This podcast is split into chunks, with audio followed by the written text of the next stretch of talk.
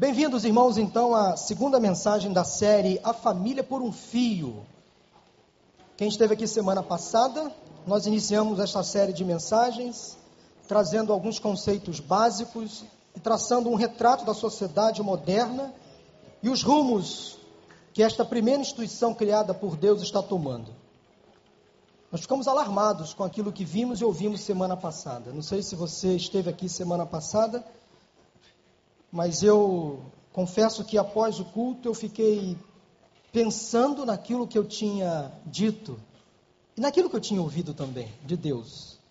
Meus irmãos, eu recebi ao longo da semana, da semana que passou, algumas mensagens através de e-mail. Fui procurado por algumas pessoas comentando sobre a relevância e a urgência da igreja tra tratar deste assunto nesses, nesses dias alguns atendimentos em gabinete pastoral, algumas trocas de mensagens pelo WhatsApp, algumas conversas por telefone, me alertaram ainda mais sobre o atual momento que o nosso Brasil está vivendo no que diz respeito ao ataque às famílias. A família está sofrendo. Mas quando falo família, não falo apenas na instituição família, eu falo na minha família e na sua família. Nós estamos sofrendo. Eu mesmo fui alvo de um ataque pessoal semana que passou. Iniciei a mensagem, esta série de mensagens domingo passado. Na madrugada de domingo para segunda, minha esposa teve um sonho. E minha esposa, quando sonha, eu fico preocupado. Eu falei com ela, Maura, todo sonho que você tiver comigo, me passa antes para eu ficar alerta. Mas o sonho que ela teve foi muito complicado. Ela acordou de madrugada chorando, pediu que eu a abraçasse, porque ela sonhou comigo num caixão. E ela via naquele sonho meu filho Davi e alguns dos meus irmãos carregando o meu caixão. Isso foi na madrugada de domingo para segunda-feira. Na terça-feira, o inimigo tentou contra a minha vida. Na terça-feira, Satanás tentou tirar a minha vida. Justo eu, um pastor, pregando sobre família, fui alvo de um ataque. E eu não sou o único. Eu creio que, guardando as devidas proporções, todos aqueles que defendem a família, que lutam em favor da sua família sofre ataques, das mais diversas formas. Mas como eu já estava alerta, preparado, eu entendi aquilo como um recado de Deus, para eu continuar lutando. Eu não vou desistir de lutar. Por mais que o inimigo se levante contra a minha vida, contra a vida da minha família, ele bate e volta ele não vai conseguir me detonar, não vai conseguir me desautorizar, me desestabilizar. Por mais que ele tenha tentado contra a minha vida, contra a sua vida, por mais que ele tente fazer alguma coisa contra os nossos filhos, contra o nosso cônjuge, ele não vai nos parar. Porque maior é aquele que está em nós do que aquele que está no mundo. Então eu não vou desistir de lutar a favor da família. Não vou desistir de lutar a favor do casamento. Não vou recuar. Nada. E eu estou exatamente cumprindo a recomendação bíblica que nós encontramos, que a Bíblia nos dá como ferramenta contra Satanás. Eu não vou ficar batendo boca com ele. Não vou ficar medindo forças. Porque ele está abaixo de nós, de cada um de nós. Eu tenho que resistir às pressões, aos ataques, aos assédios, e diz a palavra, como cumprimento desta minha resistência, ele fugirá. Como fugiu. Então não tenho dúvidas de que todas as pessoas que se levantam em favor da família, do casamento, em favor dos seus filhos, em favor dos seus pais e irmãos, o inimigo vai se levantar contra, mas como dizem por aí, uma expressão quase que popular no meio evangélico, ele se levanta para cair. Eu uso essa expressão conhecida. Mas irmãos, é difícil. que quando nós começamos a lidar com este assunto, família, nós alvoroçamos o inferno. Quando começamos a defender aquilo que Satanás quer destruir, ele se levanta. Quando começamos a denunciar as estratégias do mal contra a família, contra o povo de Deus, contra o casamento, contra os nossos filhos, contra as nossas crianças indefesas, Satanás inicia o seu plano de retaliação. E a ideia que eu tive naquele ataque é como se um pulverizador com inseticida fosse lançado contra um enxame de abelhas, de marimbondos, e ali nós confundimos aquela, aquele enxame de insetos, eles saem irritados, vêm com força, ficam baratinados. É assim que Satanás fica quando nós começamos a atingi-lo. Quando nós começamos a denunciar as suas estratégias e intenções, ele reage. Mas o Senhor cria sobre nós uma barreira de proteção. E o inimigo não consegue nos atingir. Pode tentar, mas não vai conseguir. O recado que eu dei esta semana a Satanás foi: Satanás, você tentou, mas não conseguiu. Eu não vou recuar. Domingo estarei lá pregando a palavra do Senhor. Porque eu prego aquilo que Deus manda eu pregar. Vamos prosseguir. Meus irmãos, nunca a família foi tão bombardeada como agora. A família está moralmente abalada e espiritualmente fragilizada. Hoje a família está sendo atacada por aqueles que deveriam defendê-la. Estava pensando sobre isso esta semana. Repare então a incoerência. Uma lei foi votada no Congresso Nacional que defende é a chamada lei da palmada, onde pais que precisam precisam de forma coerente, saudável, disciplinar os seus filhos, eles podem ser presos agora. Entendam então que deputados e senadores pensaram, votaram favoravelmente à lei da palmada. Mas olhem a incoerência: esses mesmos homens e mulheres que votaram a favor da lei da palmada, dizendo que pais não podem disciplinar de forma saudável, bíblica, equilibrada os seus filhos com uma palmada, por exemplo, esses mesmos homens e mulheres estão votando a favor da lei do aborto. Então não pode dar uma palmada, mas pode matar. Isso é incoerência ou não é? Nós não podemos mais dar uma palmada no bumbum dos nossos filhos, mas nós podemos agora permitir que crianças indefesas sejam mortas antes mesmo de nascer. Isso é incoerência. O que vamos fazer? Vamos agir ou vamos nos calar? Eu disse no final da última mensagem que estamos enfrentando algumas filosofias e sofismas modernos que estão abalando as estruturas familiares. Fruto dessa secularização da sociedade. E quando falo secularização, leia-se distanciamento do Criador. A criatura se distanciando gradativamente a passos largos do Criador. E quando isto acontece, o mal vem. O caos se instala. Pastor Jaime Kemp, um dos grandes defensores da família no Brasil, escreveu um livro chamado Forças Destruidoras da Família. E ele define e explica muito bem cada uma dessas linhas e correntes filosóficas, que eu queria resumir cada uma delas a partir de agora, até o domingo da última mensagem que será pregada, no dia 10 de maio. A primeira força que luta contra as nossas famílias, a primeira força que bate contra a nossa casa diariamente, é essa aí. É o humanismo. Eu quero chamar de o fio do humanismo. Já que a família está por um fio, o fio do humanismo se instalou, está afetando as nossas casas e as nossas famílias.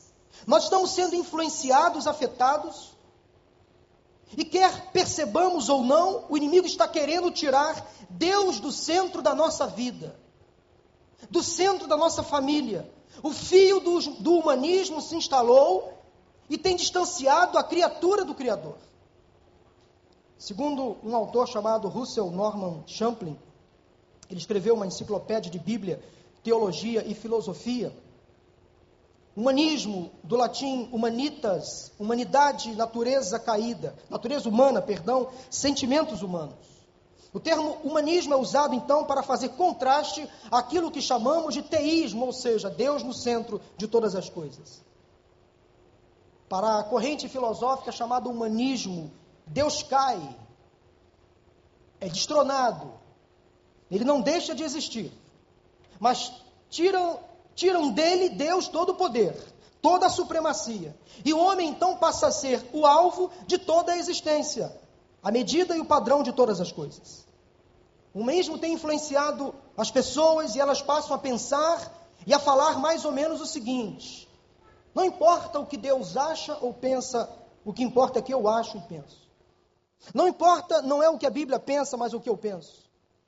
A Bíblia não possui valor algum para a minha vida. Deus, ele até existe, mas eu não preciso dele. E você também não precisa, não precisa dele, para nada. É mais ou menos essa linguagem que o humanismo quer trazer, quer apresentar. O humanismo foi um movimento então intelectual iniciado na Europa no século XIV e quis romper com a forte influência da igreja e do pensamento religioso que dominava a época, naquela época, a Idade Média.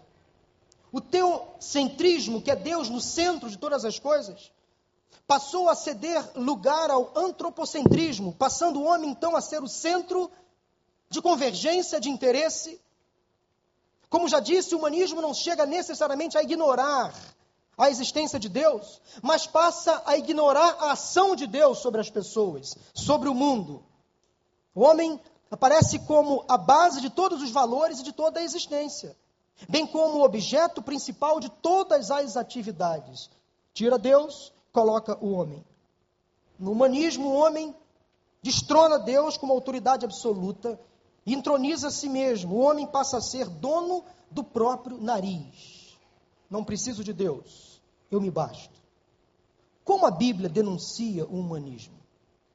Veja bem que o humanismo é uma corrente filosófica identificada há alguns séculos atrás, mas desde quando o mundo é mundo, desde a origem de todas as coisas, o humanismo já estava presente. Se você parar para pensar, a influência humanista começou desde quando o homem foi criado. E quem esteve por trás de tudo aquilo? É Satanás.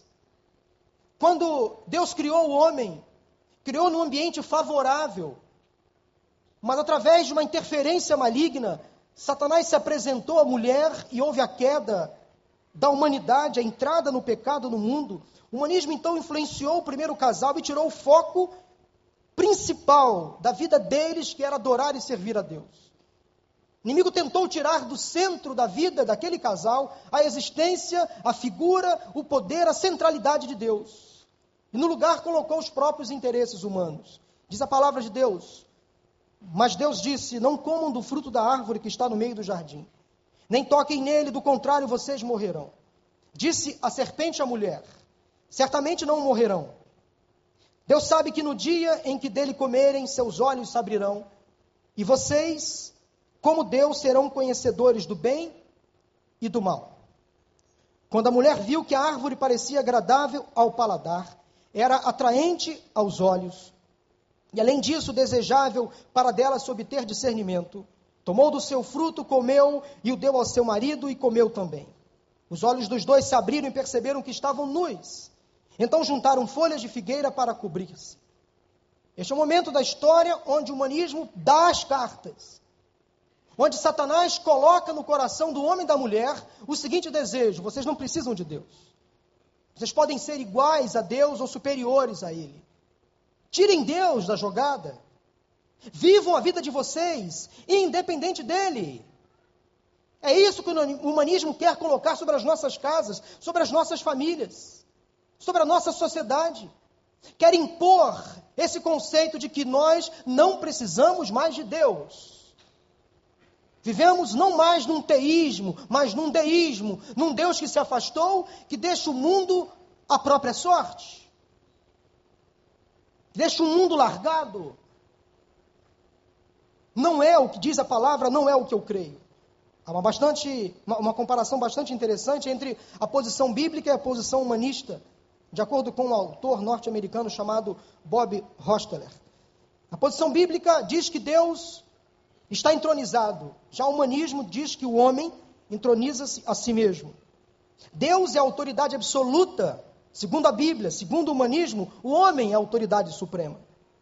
Deus revela a solução para os problemas da humanidade por meio da sua palavra, a Bíblia Sagrada. Já o humanismo crê que o homem tenta resolver os problemas da humanidade por meio do seu próprio raciocínio.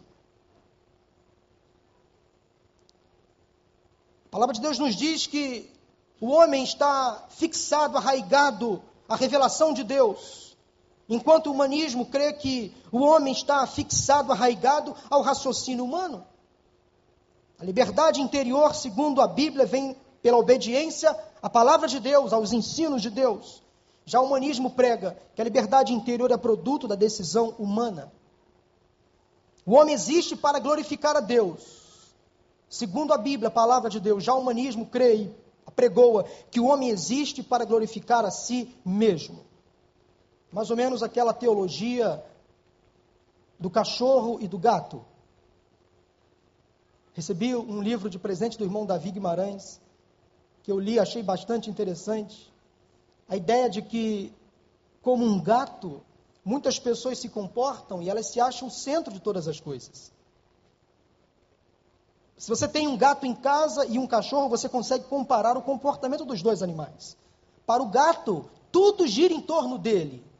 Vinde a mim, todos vós, todos vós, vinde a mim. Essa é a filosofia do gato. Agora o cachorro pensa diferente. O cachorro é servo, não senhor. O cachorro, quando você chega em casa, ele faz festa, ele quer te agradar, ele quer te servir. Ele fica alegre quando você chega. Mas o gato olha para você fica deitadinho lá no canto dele, sentadinho, esparramado. Guardando as devidas proporções, essa comparação entre o que a Bíblia diz, não estou dizendo aqui que gato é do diabo, viu? Por favor. Na casa do meu pai há um gatinho que ele se chama Francisco. É o filho mais novo, então é Francisco Moura Antunes, mais conhecido como Chiquinho. Eu gosto do Chiquinho, mas ele lá e eu aqui. Gato é um bicho assim meio estranho, não dá, para você confiar muito no gato. Cachorro você até confia. Também não estou querendo dizer que cachorro é de Deus, porque há pitbull por aí que misericórdia. Parece o cão chupando manga, né? Enfim, voltando aqui, meus irmãos. A posição bíblica diz que a nossa fé é no sobrenatural. Nós cremos num Deus que age no sobrenatural. Já o humanismo apregou, acredita que o homem confia no natural. A salvação é um dom de Deus, segundo a Bíblia. Já o humanismo prega, crê que a salvação é alcançada pela ciência humana. A moralidade estabelece suas bases na lei de Deus. E o humanismo acredita que a moralidade é baseada na lógica humana. Natureza humana é basicamente uma a essência do homem é uma, é uma essência pecadora, diz a palavra, mas o humanismo não crê nisso. Se Deus não tem poder, todo homem é bom. É mais ou menos o que o humanismo acredita, prega e defende. Como o humanismo tem afetado a, nossa família? Como essa corrente filosófica bate à nossa porta e tenta tirar Deus do centro de todas as coisas? Vou trazer aqui algumas explicações muito práticas. Em primeiro lugar, a família perde o senso de sagrado no lar. Meus irmãos e amigos, o lar é um ambiente sagrado. É a primeira igreja, o primeiro centro de devoção. Muitas famílias não se reúnem mais para orar. Parece que perderam o hábito de realizar o culto doméstico, como se isso fosse uma prática ultrapassada. Talvez a correria, muitos compromissos fizeram com que as pessoas se afastassem. Espiritualidade é para ser exercida prioritariamente na, em casa. Há muitas famílias que só oram na igreja, que só oram quando estão no templo, que só se reúnem para falar com Deus quando estão lá no seu pequeno grupo na sua célula, mas durante os demais dias da semana em casa. Essas famílias não se reúnem para orar não tem a prática da, da oração, de um culto doméstico. Então o humanismo tenta colocar nas nossas casas e famílias que casa não é lugar de fé. Fé é para ser exercido só na igreja. Aqui não. Fé dentro de casa não. Nós precisamos resgatar esse sentido de que a casa, o lar, é um ambiente sagrado. É lugar onde Deus habita. É o centro da fé, de toda a devoção. Outra influência do humanismo que tem afetado as nossas famílias é uma rejeição nesse consciente coletivo ao modelo bíblico para a família. Muitos querem deturpar esse conceito que temos de família. Há anos, há anos o homem vem rejeitando a maneira pela qual Deus planejou a família, alegando que esse plano não combina mais com a época atual. E com isso a Bíblia deixa de ser a fonte principal da nossa fé, da prática da nossa vida cristã. Nós precisamos resgatar isso aí.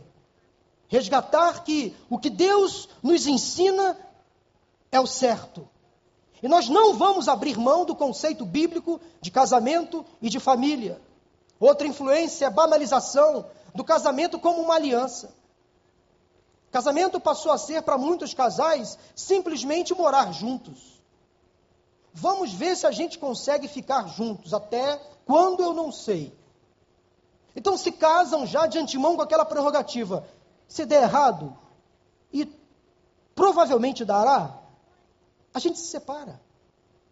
Para que ficar empurrando com a barriga?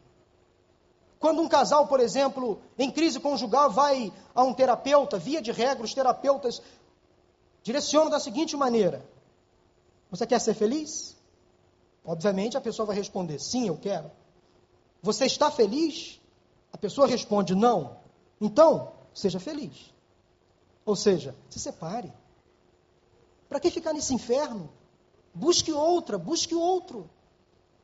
Meus irmãos, eu ouço constantemente no gabinete minha esposa também ouve esse tipo de argumento, pastor. Não quero mais continuar casado porque eu perdi a vontade. Não sou feliz. Quero ser feliz. Casamento é para a vida toda. Aí eu faço lembrar o casal da seguinte, do seguinte, você quando começou a namorar essa pessoa, alguém colocou uma faca no seu pescoço para você se casar com ela? Não, pastor. Eu casei porque eu amava. Ah, então tá bom. Porque à luz da palavra de Deus, casamento é para a vida toda, até que a morte os separe. Há uma condição que o Novo Testamento coloca como exceção à regra por causa da dureza do coração. Mas o que nós não podemos fazer é tratar a exceção como regra. Então, muitos casais hoje querem se separar por qualquer razão. Não gosto mais, não sou feliz, Quero partir para outra. Meus irmãos, como disse semana passada, manter um casamento dá muito trabalho. Muito trabalho. Disse semana passada e repito: graças a Deus, nunca pensei em me separar da minha esposa. Mas já pensei em algumas vezes apertar o pescocinho dela. E disse também, vou repetir aqui, para ficar muito claro: tenho certeza que ela sentiu muito mais vontade de apertar o meu pescoço do que eu o pescoço dela, porque eu dei muito mais trabalho para ela do que ela me deu trabalho. Apertar o pescoço, irmãos, no sentido de ter raiva, de ficar assim, ah, esse cara é chato, a beça, mas não tem jeito, tem que ficar com ele até ficar velhinha. Não tem jeito. Deus me uniu a essa mulher, não tem jeito. A gente vai envelhecer juntos, assim que tem que ser, gente. Dá trabalho é beça, mas vale a pena. Investir num casamento dá muito trabalho.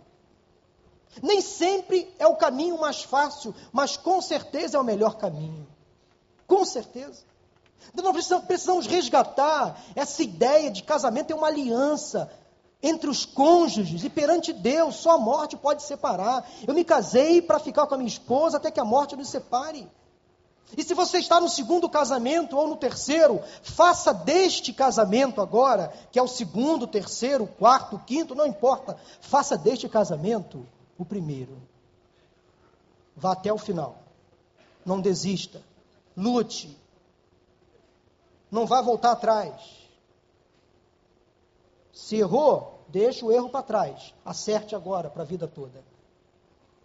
Outra ideia que o humanismo tenta nos influenciar é, a redução do casamento apenas como um contrato, como já disse aqui. É, temos apenas um contrato. Vamos encerrar esse negócio, não vai valer a pena. Outra ideia que o humanismo tenta influenciar é a descriminalização do aborto. Isso está sendo discutido em Brasília, irmãos.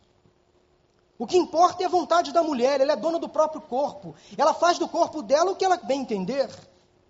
Aqueles que se sentem mais livres, então, para interromper uma gravidez indesejada, acreditam que o feto, a criança que está para nascer, que não pediu para nascer, diga-se de passagem, é um simples acidente de percurso. A mulher pode até ser dona do seu corpo, mas ela não é dona do corpo do outro.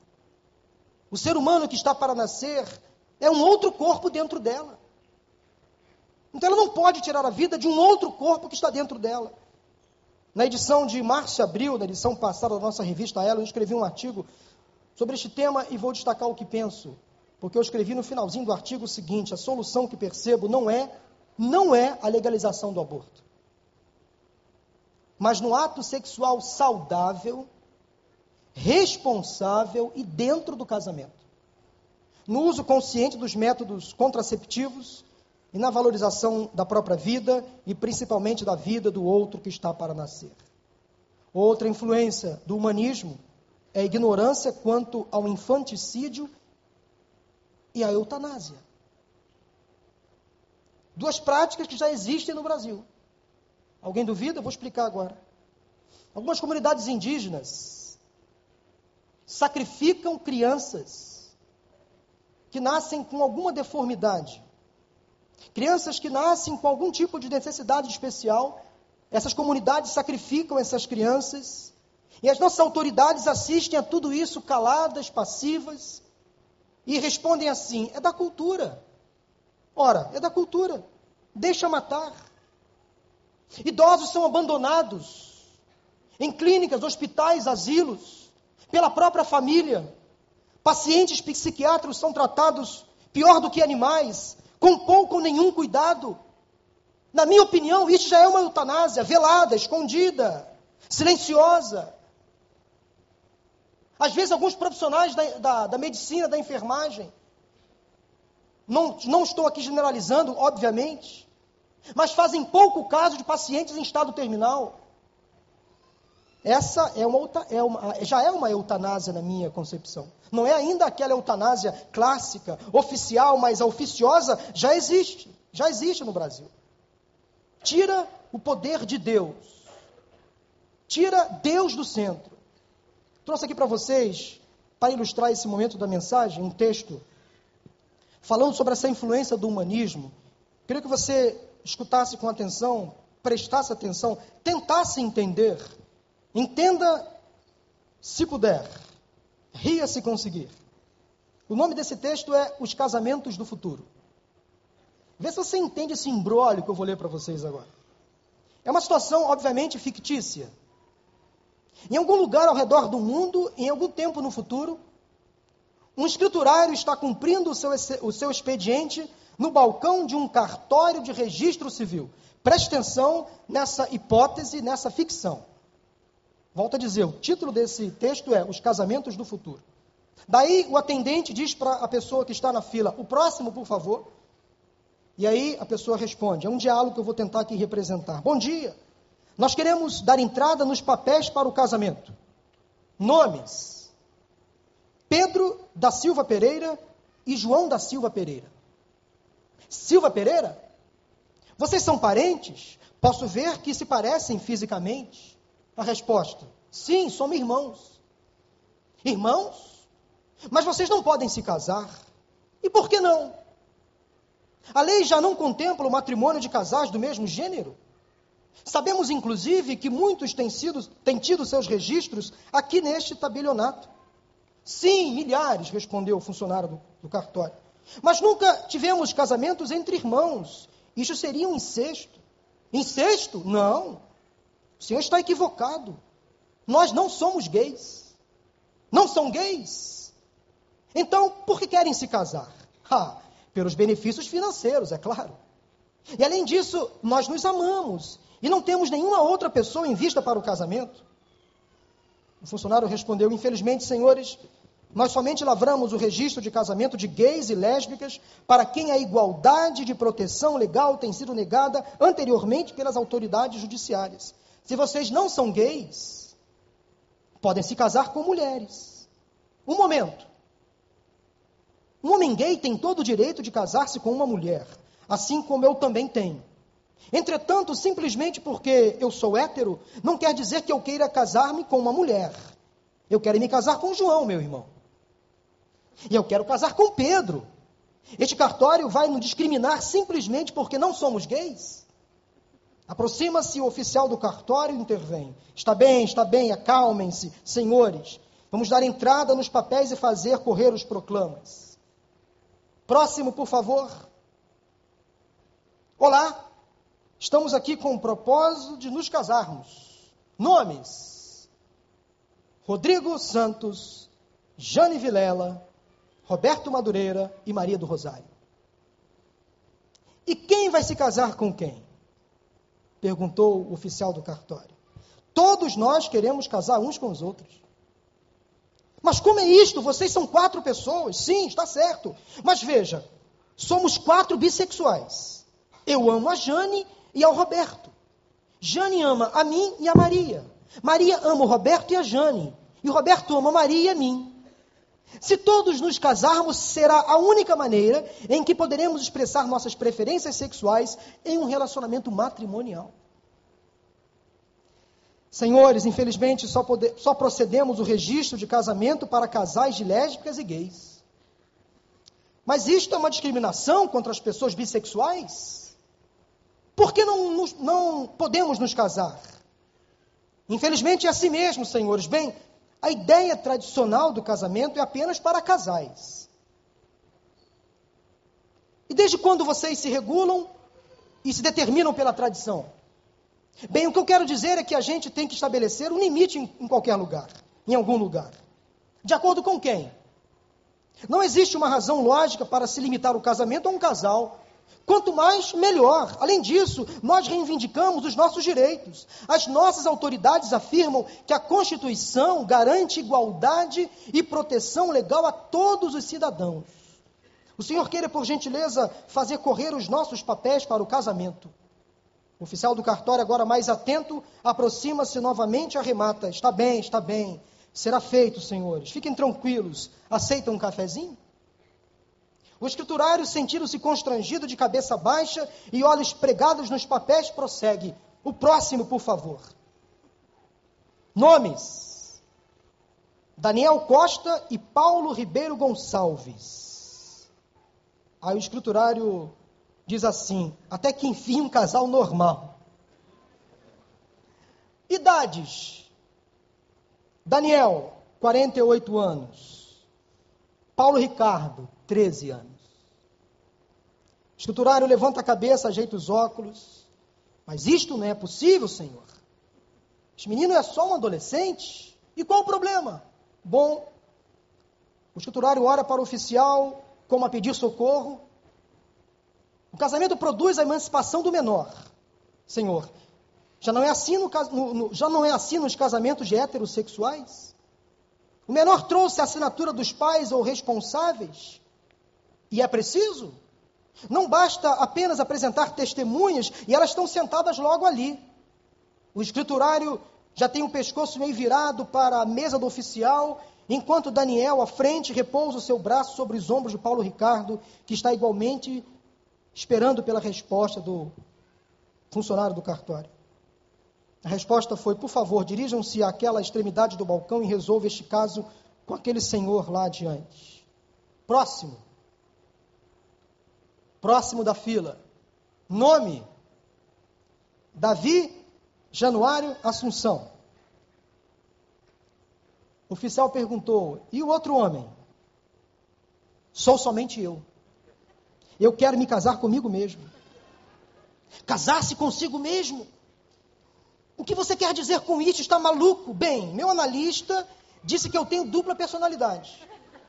Então quero casar as duas personalidades. Talvez desta maneira eu possa fazer uma declaração conjunta de imposto de renda e aumentar a minha restituição. Ai, Senhor. A esta altura foi o escriturário que quase teve um surto psicótico e extravasou. Chega, eu desisto.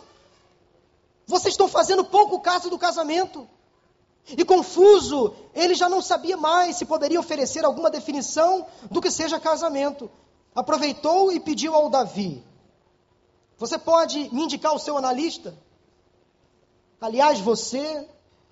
Mais tarde, pois a fila continua a crescer intensamente e sabe-se lá o que vem por aí. Como foi dito, a situação que eu acabei de ler é apenas uma situação fictícia. Entretanto, talvez alguém se pergunte: será, pastor, que isso um dia poderia ou poderá acontecer? Será que a nossa sociedade caminha para esse desmanche? Será que nós estamos caminhando a passos largos para essa deteriorização do casamento da família? Pode parecer uma brincadeira, algo muito lúdico, mas irmãos, prestem atenção. O que estão querendo fazer com o casamento hoje é algo absurdo, dessa natureza. Começa por aí. Está começando por aí. As perguntas que eu deixo para você agora é a seguinte, são as seguintes: quem está no centro da sua vida? Quem está sentado no trono do seu coração? Quem domina e governa a sua mente? Será que no seu coração, na sua vida, só há espaço para Cristo, para Deus? Será que a Bíblia ainda é de fato a sua única regra de fé e de prática?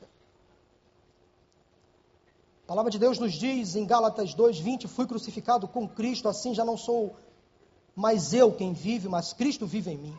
A vida que agora vivo no corpo, vivo-a pela fé no Filho de Deus, que me amou e se entregou por mim. A segunda onda, a segunda corrente, o segundo sofisma moderno que tem afetado as nossas famílias se chama hedonismo. O fio do hedonismo. Através de uma busca incansável insaciável pelo prazer. O hedonismo tem causado muitos problemas à família. No hedonismo, então, o prazer torna-se o alvo principal da vida. Viver para e pelo momento presente. O aqui e o agora passa a ser mais importante que o amanhã, que o depois. Agora é mais importante. Deixa eu curtir a vida doidado. Vida louca, vida louca. Mas, gente, essa vida louca não pode ser breve. Muita gente hoje está fazendo dessa vida louca uma vida breve, inconsequente. Esse modelo de vida, que onde a pessoa busca o prazer a todo custo, traz muitas consequências. A palavra hedonismo do grego edonê significa prazer, deleite, aprazimento. O hedonismo prega então que o principal ou mesmo o único alvo da vida humana é a obtenção do prazer. Alguns filósofos gregos chegaram a afirmar que o prazer é o único bem que realmente existe. Como a Bíblia denuncia o hedonismo? Volto a dizer, como o humanismo não é é uma prática muito antiga, foi identificada há poucos séculos, mas é uma prática dos tempos bíblicos. Por incrível que pareça, nós temos na Bíblia um personagem que viveu um momento hedonista. É uma pessoa que por um tempo valorizou muito mais o ter do que o ser. Eu falo de Salomão, filho do rei Davi, rei de Israel. No livro de Eclesiastes ele escreveu o seguinte: Eu disse a mim mesmo: venha, experimente a alegria, descubra as coisas boas da vida. Mas isso também se revelou inútil. Preste atenção no hedonismo escancarado na atitude de Salomão. Concluí que o rir é loucura e a alegria de nada vale. Decidi me entregar ao vinho e à extravagância, mantendo, porém, a mente orientada pela sabedoria. Eu queria saber o que valesse a pena debaixo do céu nos poucos dias da vida humana Lancei-me a grandes projetos, construí casas e plantei vinhas para mim, fiz jardins e pomares, e neles plantei todo tipo de árvore frutífera, construí também reservatórios para regar os meus bosques verdejantes. Comprei escravos e escravas e tive escravos que nasceram em minha casa.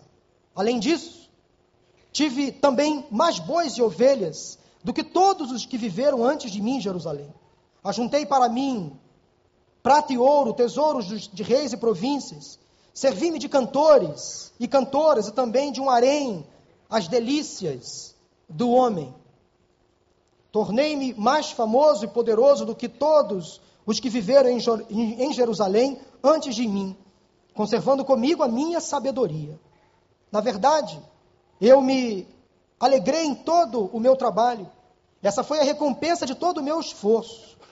Contudo, Avaliei tudo o que as minhas mãos fizeram. Contudo, avaliei tudo o que as minhas mãos haviam feito e o trabalho que eu tanto me esforçara para realizar. Percebi que tudo foi inútil, foi correr atrás do vento. Não há qualquer proveito que se faz debaixo do sol. Você consegue identificar um comportamento hedonista, mas voltado para o prazer, para as coisas deste mundo? Salomão desfrutou de tudo que de bom a vida pode oferecer: riqueza, sabedoria, poder, felicidade, amigos, bastante prazer. Como o homem mais influente da sua época, tinha o mundo a seus pés. O que e onde a sua, a sua vista alcançasse, ele conseguia, ele tinha, ele possuía. Diz a palavra que Salomão chegou a ter 300 mulheres à sua disposição e cerca de 700 concubinas. Mas concluiu que tudo isso era passageiro, supérfluo, efêmero, fútil, vazio. Uma das expressões mais repetidas no livro de Eclesiastes é a seguinte: nada faz sentido, não valeu a pena, foi como correr atrás do vento. Verdade é que quando o ser humano vai em busca de um prazer temporal, passageiro, ele nunca se dá por satisfeito. Ele sempre vai em busca de uma dose mais forte, de uma, de uma emoção mais intensa, de uma experiência mais emocionante, de algo mais marcante e fenomenal. O ser humano não se contenta, ele é insaciável. Além do mais, tudo que o prazer proporciona é absolutamente temporal e incerto.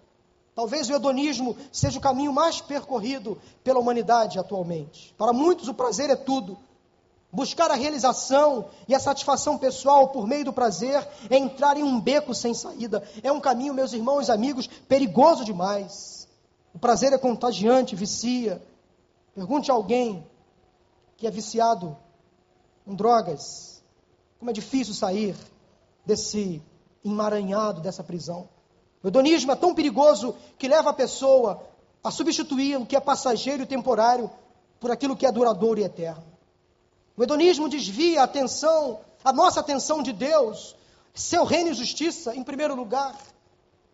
Nos faz entender que as coisas do mundo, materiais, temporárias, são mais importantes. A saída que Salomão encontrou para lutar contra o hedonismo, nós encontramos no livro de Eclesiastes. São atitudes que dão um real significado à vida. Ele, antes de morrer, entendeu que o importante sim era buscar a sabedoria, ser ético no trabalho, administrar melhor o seu tempo, manter a saúde física e emocional, buscar a longevidade com qualidade.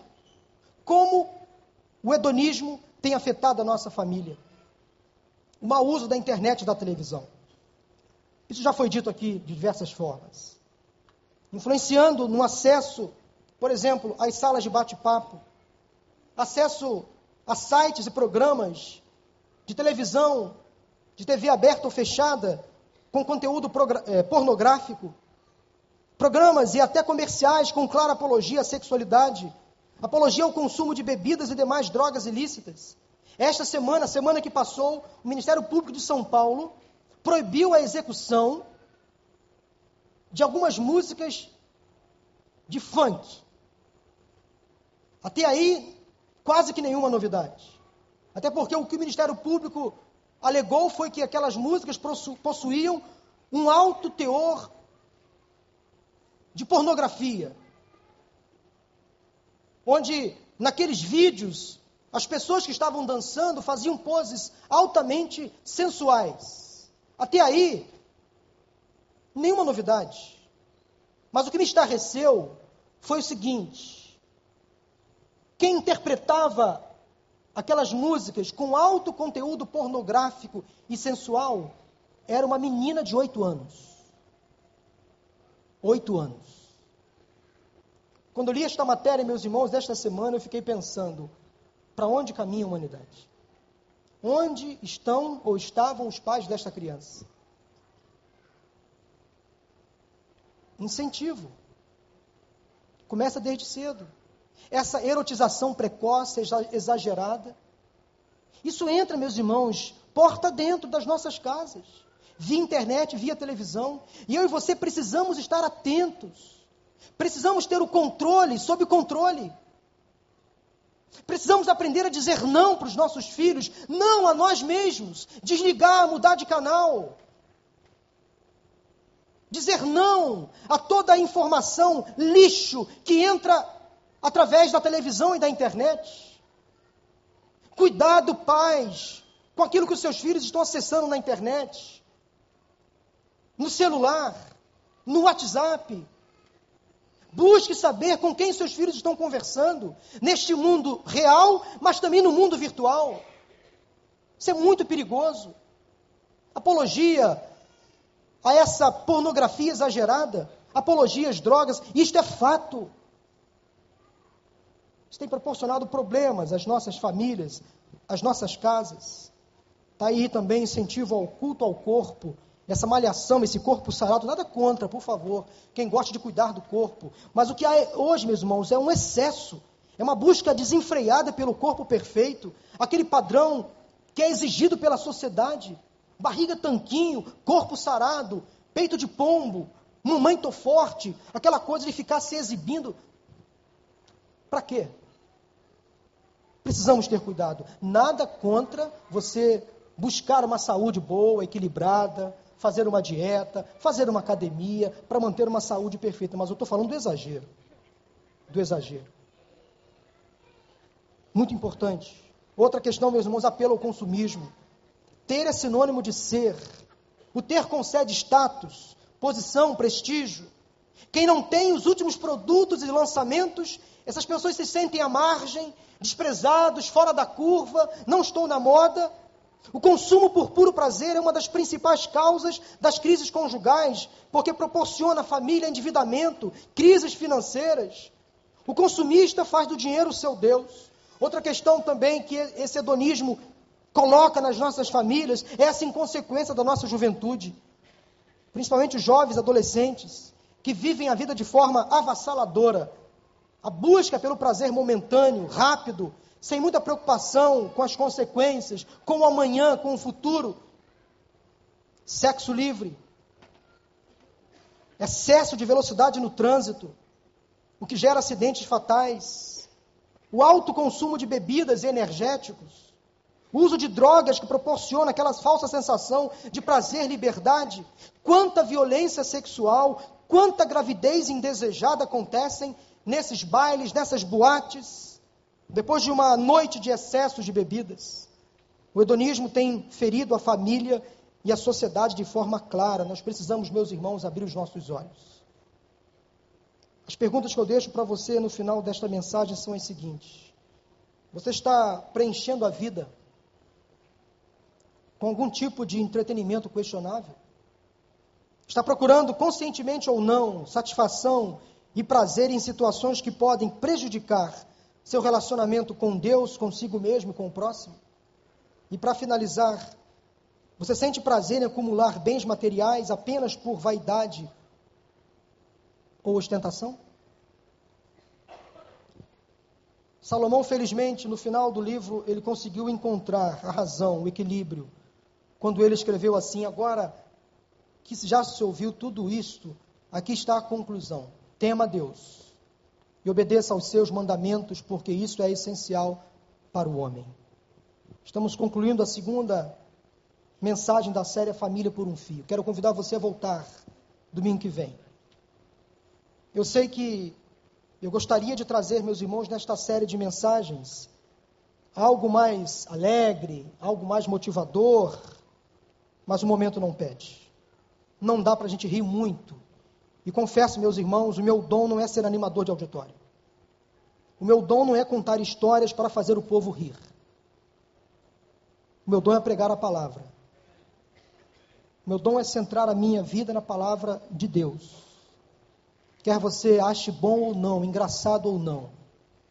Quer você saia daqui meio deprê ou não. Eu estou preocupado em alertar você. Porque a minha família, a sua família, está debaixo de ataque e nós não vamos desistir dela. Vamos permanecer de pé, lutando em favor da nossa casa. Fique de pé, por favor, nesse momento. Vamos cantar um hino, Pastor Robson. logo após esse cântico eu vou orar.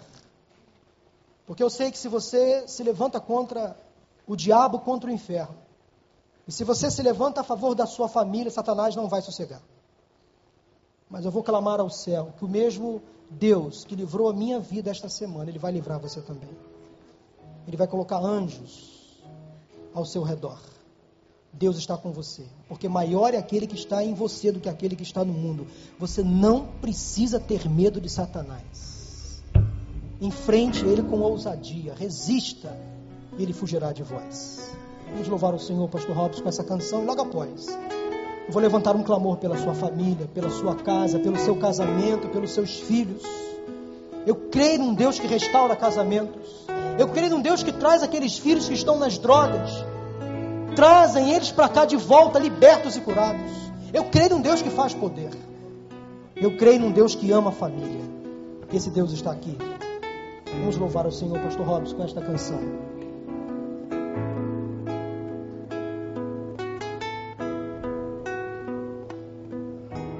Não, esse não pode ser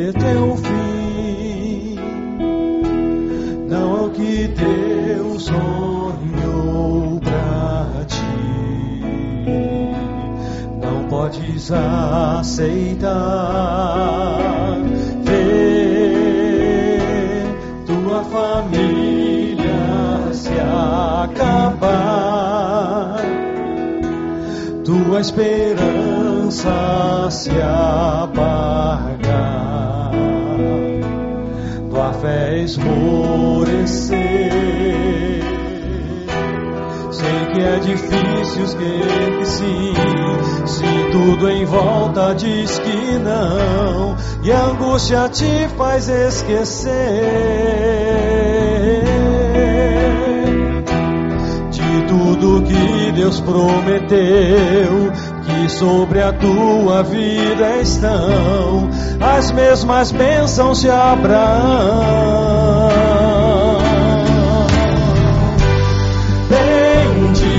Será tua casa, benditos serão teus filhos e Deus engrandecerá teu nome. Queria que os casais agora estivessem juntos, filhos e pais estivessem juntos. Eu queria fazer um exercício com vocês agora. Exercício físico, geográfico. Você consegue localizar onde a nossa igreja está? Tente localizar a área externa da nossa igreja, o bairro onde ela está localizada, a rua.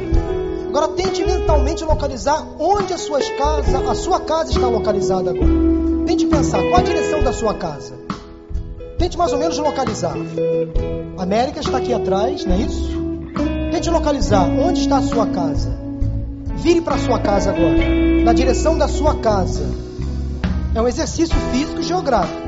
Você vai mirar a sua casa, se virar na direção da sua casa, você vai levantar as suas mãos para a sua casa agora. Você vai levantar um clamor pela sua casa, pela sua família, por aqueles que lá estão agora. Se a sua casa está vazia, ore pela sua casa, para que Deus proteja o seu lar, guarde a sua casa, purifique os cômodos da sua casa, consagre cada parte da sua casa ao Senhor, os quartos, a sala, a cozinha, o banheiro, a varanda. Ore pelo seu quarto se você é casal. Ore pelo quarto do seu filho, a cama do seu filho, o berço do seu filho. Peça ao Senhor proteção, que o sangue de Cristo seja colocado sobre os umbrais da sua porta, que Satanás não tenha poder, que o inimigo não tenha inveja contra a sua casa, que ele seja destronado em nome de Jesus. Impetre cura sobre aqueles que estão enfermos na sua casa. Talvez você lembre agora da casa dos seus pais, seus irmãos. Ore.